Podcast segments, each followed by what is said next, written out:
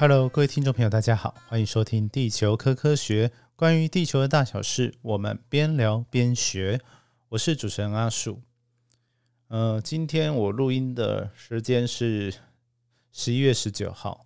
然后先跟大家忏悔一下，就是我还没有做日本沉没 这一集，对，就是还在规划中，然后最近太忙了，我甚至连剧都没有追哦，最近这两集都没有追到哦，因为六日呃不是有出游，就是有一些活动。然后刚好最近的工作上也很忙繁忙啊，这样种种的因素啊，就是还没有，就是还在脱稿中。好，那今天呢就先跳一下，跳到我今天呃，我刚刚讲的十九号，我们去了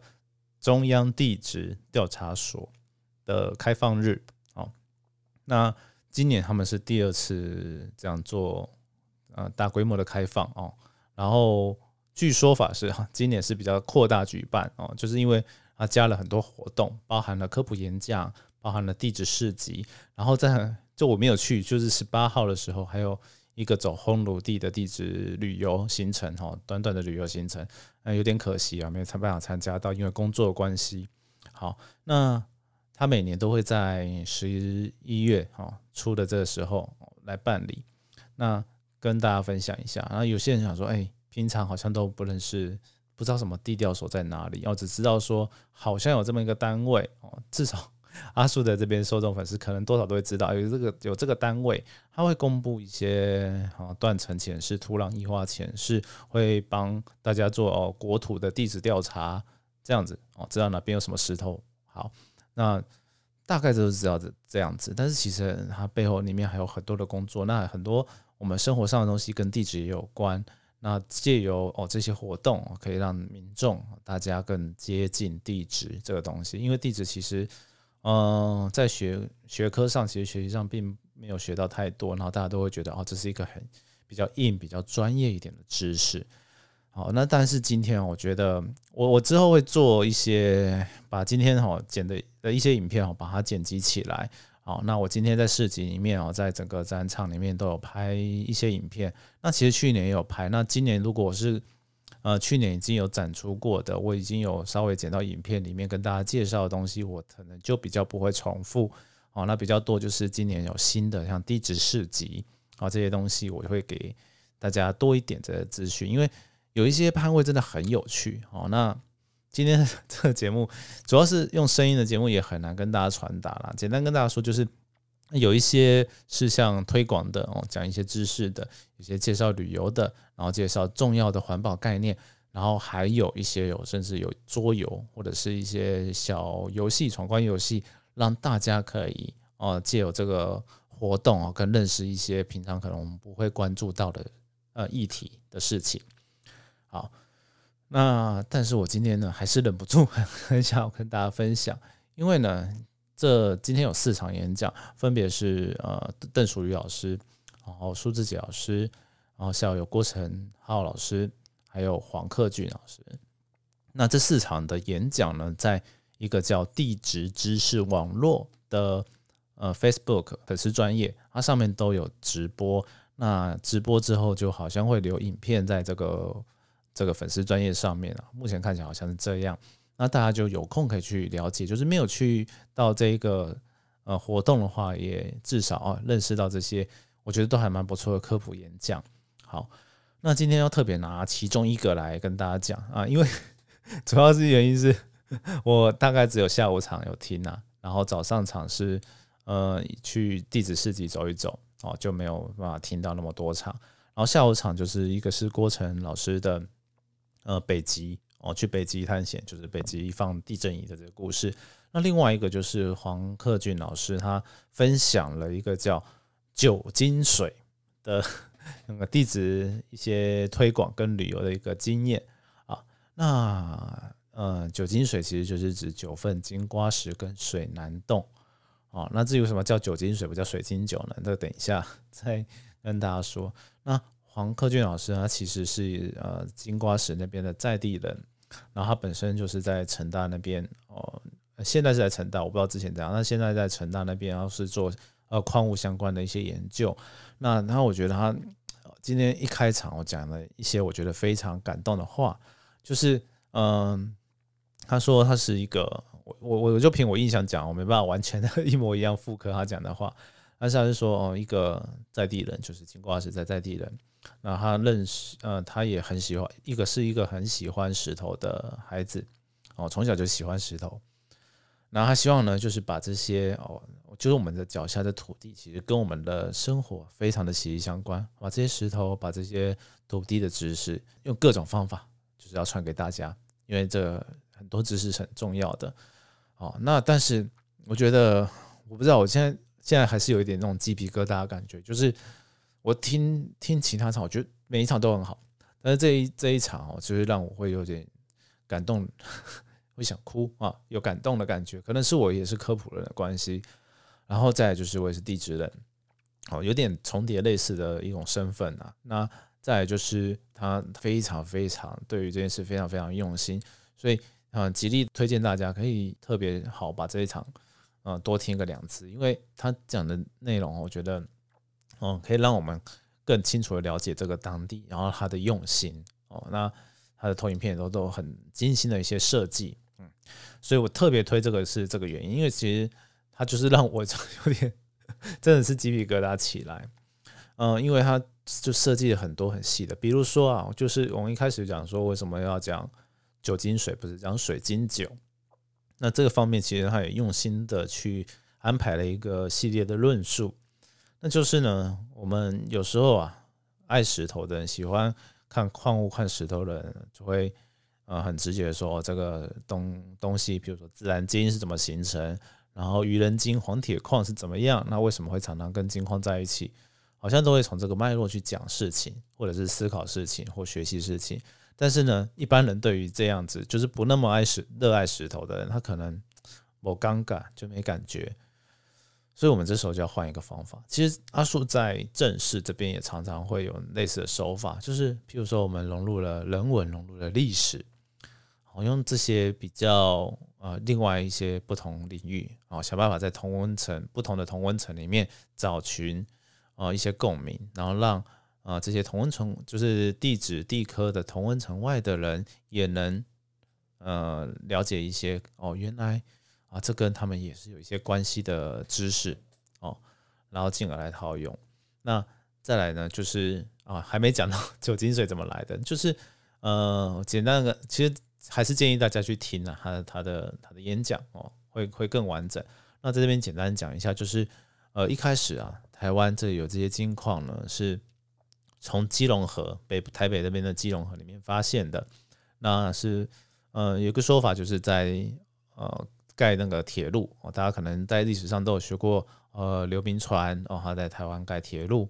那这个铁路呢，呃盖了一些功能呢，他们过去呢可能是在呃美国加州或者其实对在国外啊有一些淘金的经验，他们就看到说，哎这。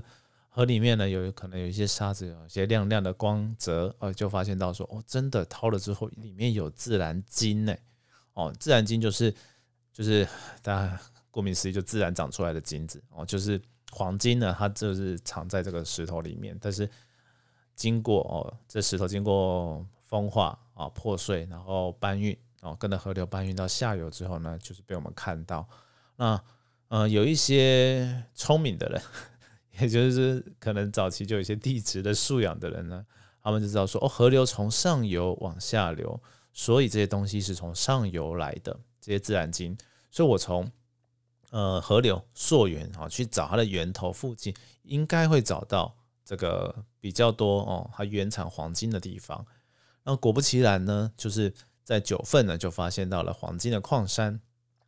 然后接着呢在。呃，过了几年之后，又在呃金瓜石那边发现。那金瓜石发现这个金瓜石的矿山呢，比较多，就是等日日据日治时期哈，日本人来台湾了之后，呃，做一些地质调查发现的。好，然后就开始有这些开采嘛，所以我们现在呢才会在呃金瓜石可能看到一些遗址啊，矿坑遗址。然后呢，接着呢就在水南洞也看到一些悬炼厂的遗址。然后为什么会有水南洞呢？也就是说，他发现到说，哦，这边还不只有金矿，还有哦硫生铜矿，哦有金有铜，那我们就需要把它提炼出来，所以才需要做这个矿，呃冶炼厂啊这样子。那所以这整个就是地质，然后它跟发现啊，发现这个地质的奥秘，然后呢，跟我们的人们的生活方式哦，聚落的形成方式都会有一些关系。哦，所以他也在这个演讲中特别强调了，就是哎，不要到 九份都只想着说哦，我要吃藕泥这件事情啊，有很多哦，是我们在脚下啊，可能就是你走过去，你也不会再特别注意到的地方，它其实都藏了很多的。跟人类有关的知识在这里面，所以呢，他后来呢，就是努力的推广这些地质走入生活，然后还有地质公园，让这个整个九金水地区啊变成一个地质公园。然后呢，结合了这些历史啊，然后艺术与生活。然后艺术的部分，我觉得也非常有趣，因为在设计一种特展或者是常设展，就是在黄金博物馆这些设计展品的时候。哦，那其实要非常的呃用要用很多心思才会让它展得好，啊展得好还不是就是你可能不只是要考虑到说这个石头的呈现，然后还有石头的保存，然后还有大家看的感受，哦，那其实都是要照顾到的。那真的是我觉得就是爱了，我觉得他真的是一个很爱石头的人，对，那爱到我今天我现在讲话我都觉得有点 感动感好。所以就有点激动，所以就 特别想说，今天来跟大家就好好分享了这一段小故事。对，那有的时候啊，我们做这些科普啊，都想都在想说说哦，这种东西其实做来做去，好像怎么最在乎、最关心的都是同文层内的人，很少很难，也不是很难，嗯，就是应该说不知道怎么样把它推广的更更好。哦，那当然有一些学者会很认真的研究这件事情啊，对，那有时候啊就会想一些，就是怎么讲，有些人有一些推广的方式，虽然可能就不是跟我们做地址推广一样的目标，但是它反而可以让大家更认识这个地方。哎，我举个例子来说，哦，就是像哦我最近有去那个分鸟林渔港玩，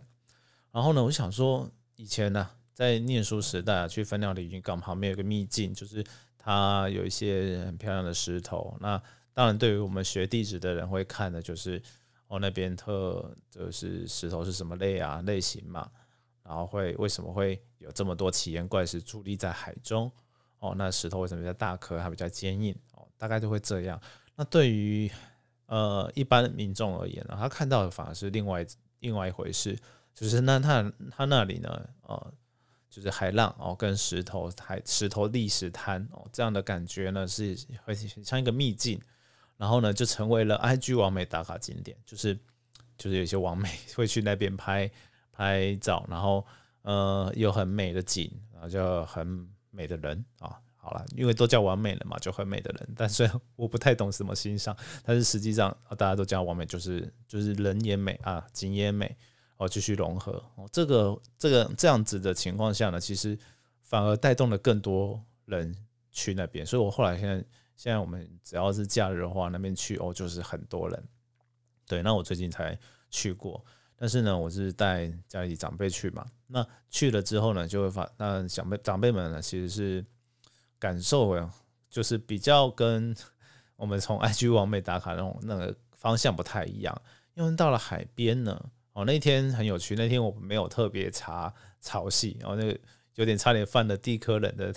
大忌哈，就是那天有点涨潮，然后接近满潮，差一个多小时就满潮，但还好日期是小潮，就是它是不是初一至五，是是比较靠近那个上下弦月的时候的，所以那个潮汐的高度呢是比较小一点的，然后潮差比较小一点的，然后就。不，就算它满潮，也不会到那么高，那么危险。好，然后加加上那个东北季风的时候，刚好有点减弱。好，那时候我们去看的时候，就会觉得，哎，有一些浪过来，然后呢，打着那个水，呃，打着那个石头啦，那个水打着石头啊，鹅卵石砾石就会被浪打上来，然后下去就会听到咔啦咔啦那种那个声音啊，那个声音真的是我不知道怎么形容，就是一种很疗愈的感觉。这边事后补充一下，大概就是这种声音。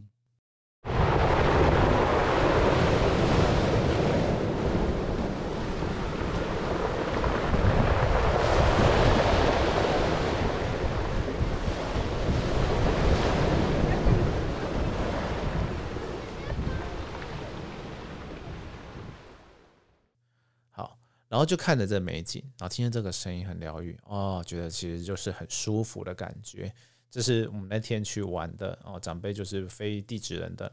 一些感觉感受，然后就会很喜欢这个地方了。所以，我我要讲的就是说，哦，其实不只是从我们哦地质人看石头的角度，那说不定它其实可以结合了很多很多的东西，像艺术，像就是美景哦，那个画面感，啊，甚至它背后的声音都很舒服有趣。对那这样的话，其实就让我们心里有一点放松，有点慰藉，我们自然就会喜欢亲近这样的大自然。那亲近久了，其实我常常啦，像我这次出门也是会偷渡一些地质知识。比如说呢，我们有看到那个板岩到片岩之间呢，就是它看起来就是很像，嗯，长辈的说法是像蛋糕，对，那蛋千层蛋糕那种感觉嘛，就是一层一层一层的。对，我就说，哦，对，它就是跟蛋糕一样。然后呢，就是，可是我们蛋糕是一层一层铺上去，可是这这个大自然做的呢，是用压的，把它压出来，它才会有那个所谓我们现在讲叶里嘛，哦，就压出来的，哦，一页一页的叶里，像叶片一样。那我就简单的讲这样子，然后很大略的讲这个故事。然后呢，看到断层，刚刚说，哦，大家大家不要讲说断层地震很可怕。哦，在几百万年前的地层里面，其实也有这样的断层的记录，然后它看起来就是这样。那我们地质学家就是看了这个才知道说啊，原来岩石会产生这样破裂啊，才会有地震发生。大概就简单的带过。那因为哈，在生活经验上，台湾人就是诶认识地震，认识断层，但是在野外呢，哦，我如果真的指出来说哦，那个样子就是一个断层的时候，就哦。可以连接，然后，然后当然大家会怕嘛，说，哎，那会不会地震？那就要讲说，哦，这个是几十万年前，就是它还在地底深处的时候发生的啊。因为台湾岛是一直在长高在抬升，所以它就冒出来了。差不多这个 level 了，我都讲到这个 level 哦。当然，的听众的如果是本科系的，就觉得说这个是非常再简单不过的一个说法，我再简化不过的说法，那可能也没有很精确，但是呢。对于他们来说，就是哦，学到一个东西，对，那这样就好了，这样就就好玩，他就会记得，然后就记得这个旅游的景点，然后稍微就记得这些图像代表的画面代表的意义，然后，然后我觉得这样就很好了，而且这个是老少咸宜啊，不管年纪大年纪小都可以，所以可能我也做过这样的事，那我就觉得说，哎，看到黄克俊应该算学长哦，黄克俊学长。他这样讲，我觉得就非常的有感触，对啊，所以就今天才特别要抽个时间录一下，然后顺便介绍了一个景点，就是粉鸟的渔港，然后还有东北角。其实东北角还有不错的景点呢，我还是可以跟大家讲一下，像是来来，就是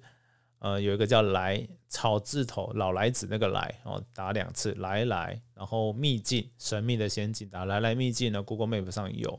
然后它是一个在路边，嗯，应该记得是一个公车站哦，旁边有个小一两格的停车格哦。如果开车在呃台二线，就是北部滨海公路的时候，就会看到。好，然后呢，那地旁边可以就是公车站旁边可以往海滩的方向走。然后在退潮的时候，你就看到整片的海蚀平台，然后上面有很多雪山山脉的地层。然后我讲清楚一点，雪山山脉的地层。好。然后还能有那个岩脉，火成岩脉、黄斑岩脉哦，这是少数在这地层里面可以看到的。它就是整个突出突出地表，我就可以发现到很多像鸡冠啊，或者是呃龙骨啊、龙脊的感觉，就是同隆起来的地方。然后呢，这个这个隆起来的这些火成岩脉呢，它还有断中间有断开，你就可以看到像断层一样的错位。哦，我觉得就非常的有趣啊。对，那此外，东北角其实太多了，什么野柳、南亚奇岩哦，西林那个鼻头角哦，鼻头角那边有一个叫西陵岩寺，西边的西，然后灵魂的灵，然后严格的严哦，哦寺庙，然后这个寺庙它的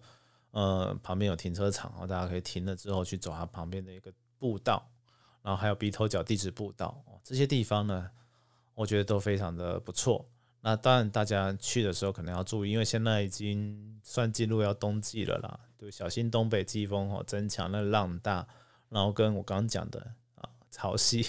大家最好就退潮干草区，然后遵守啊海边上面的一些警示啊，就是不要太靠近海边，不要下水哦，好好静静的那边看着这些地质的风景，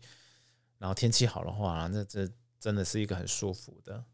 的地方了。这些地方哦，那当然开车，如果是开车的人，还是当然要小心一下哦。这滨海公路有很多的砂石车啊。那今天就这样子，刚才这边哦，跟大家介绍到这里。那